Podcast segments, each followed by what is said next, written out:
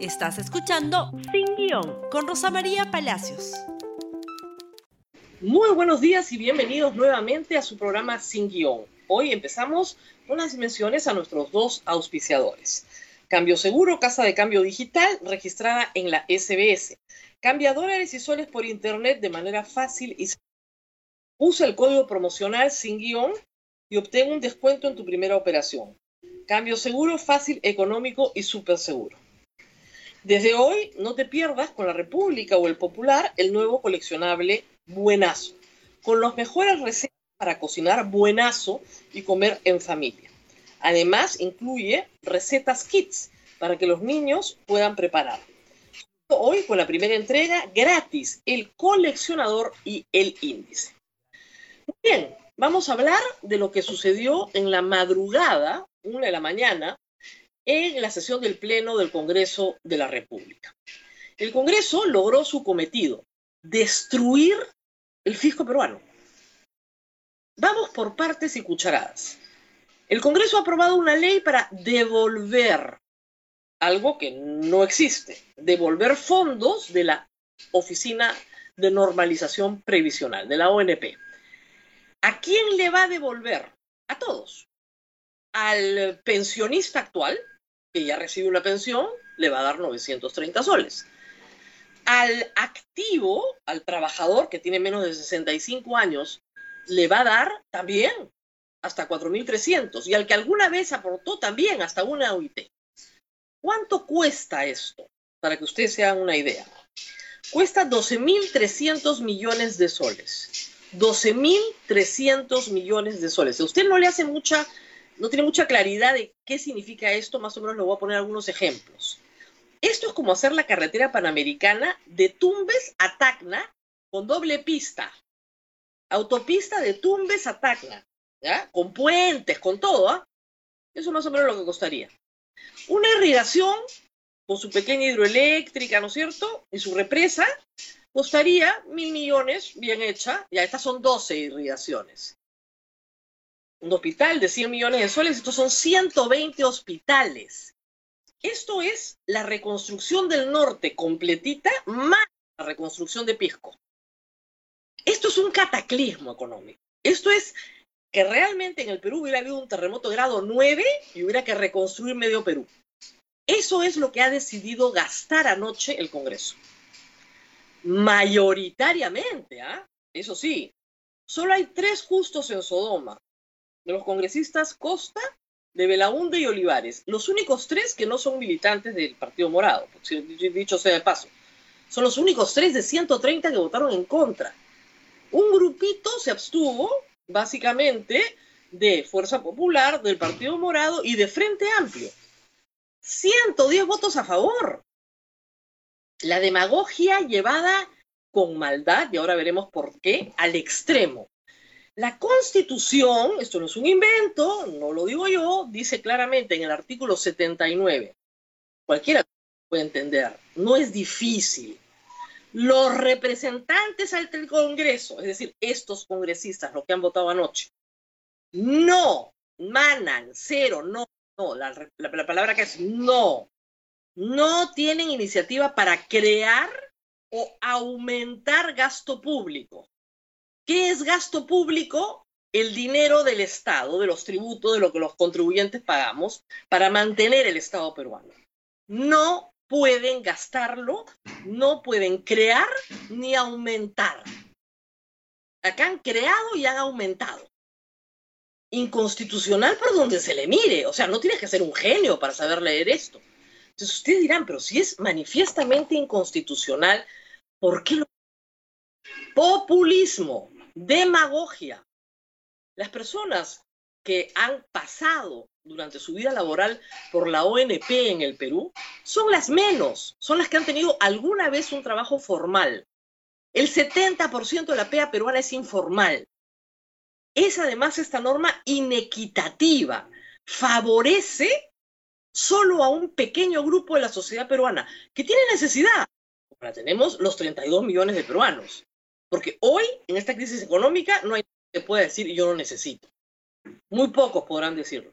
La gran mayoría necesita.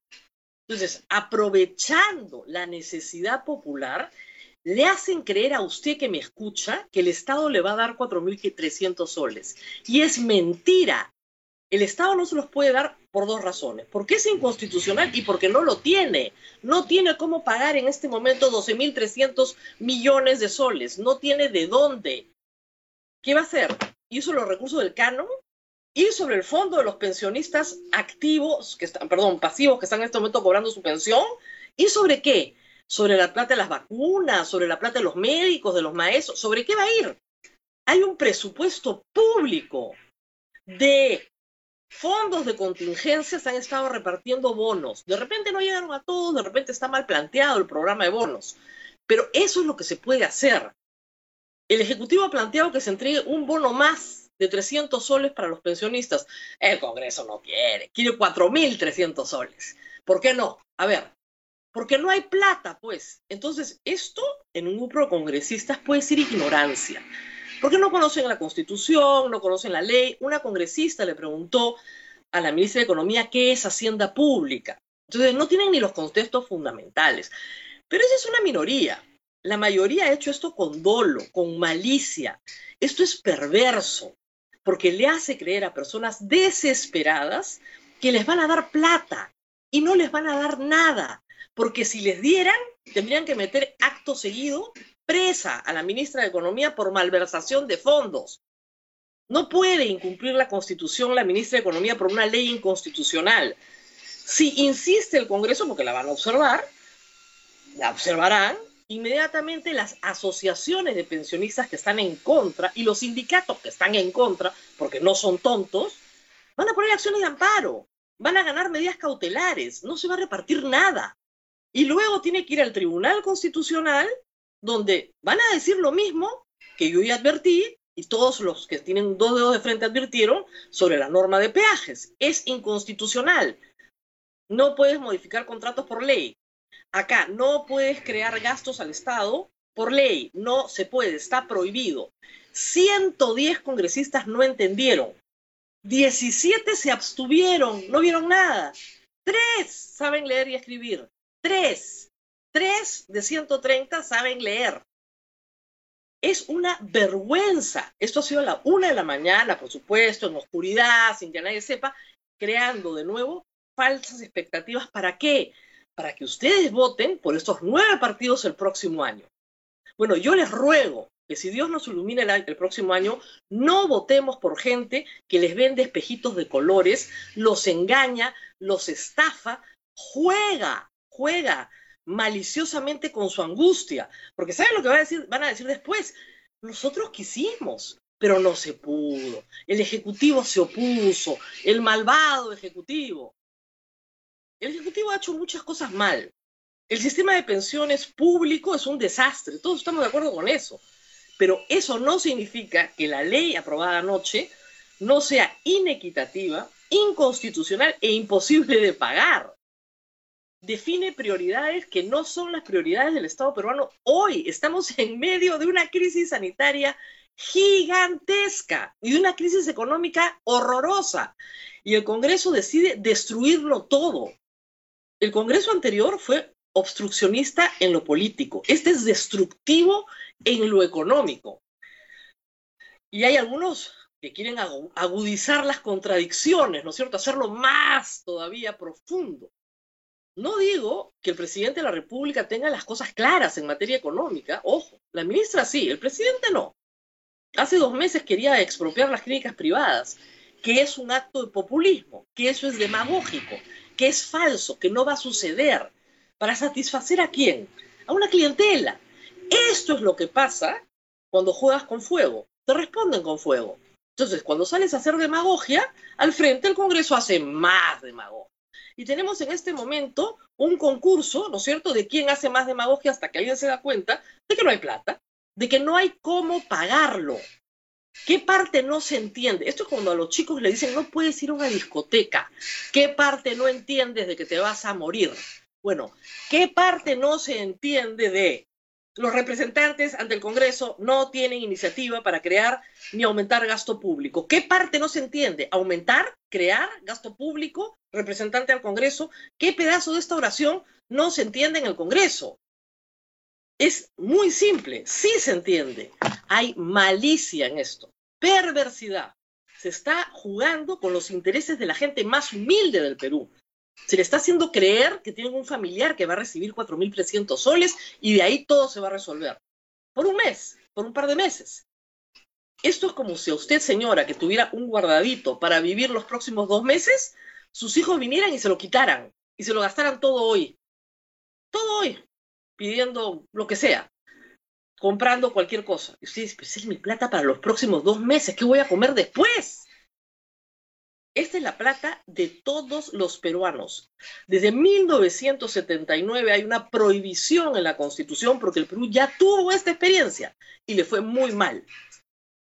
No hemos podido elegir a un peor Congreso. Para esta pandemia es lo peor que nos ha pasado. Para esta pandemia necesitábamos un Congreso a la altura de la crisis sanitaria y económica. En fin, esperemos que recapaciten en la insistencia, si es que tienen capacidad de rectificación, pero no lo parece, no lo parece en absoluto. Antes de despedirnos, porque se nos ha vencido el tiempo, tenemos que mencionar a los auspiciadores de este programa. Cambio Seguro, casa de cambio digital registrada en la SBS. Cambia dólares y soles por internet de manera fácil y segura. Usa el código promocional sin guion y obtén un descuento en tu primera operación. Cambio seguro, fácil, económico y súper seguro. Desde hoy, no te pierdas con la República o el Popular el nuevo coleccionable Buenazo, con las mejores recetas para cocinar buenazo y comer en familia. Además, incluye recetas kits para que los niños también puedan preparar. Solo hoy, con la primera entrega gratis, el coleccionador y el índice. Y hoy, antes de despedirnos, los dejamos con el siguiente video que llega gracias a Cerro Verde. No se olviden de compartir este programa en sus redes sociales. Hasta mañana. Más unidos que nunca, Arequipa. Soy yo un agricultor activo, alegre. Yo soy presidente de Asociación de Agricultores Emprendedores de Ciudad. Este año ha sido un año de pérdidas por las lluvias y la pandemia. La epidemia es un peligro para nosotros pero estamos arriesgando nuestra salud, nuestra vida, por lograr que se produzca un producto para bien de uno y para bien de la población. Cerro Verde ha apoyado al agricultor eh, en charlas de capacitación. Con estos conocimientos que hemos recibido, tenemos nuevas alternativas. Es tiempo de Héroes Anónimos. Cerro Verde. Gracias por escuchar Sin Guión con Rosa María Palacios. Suscríbete para que disfrutes más contenidos.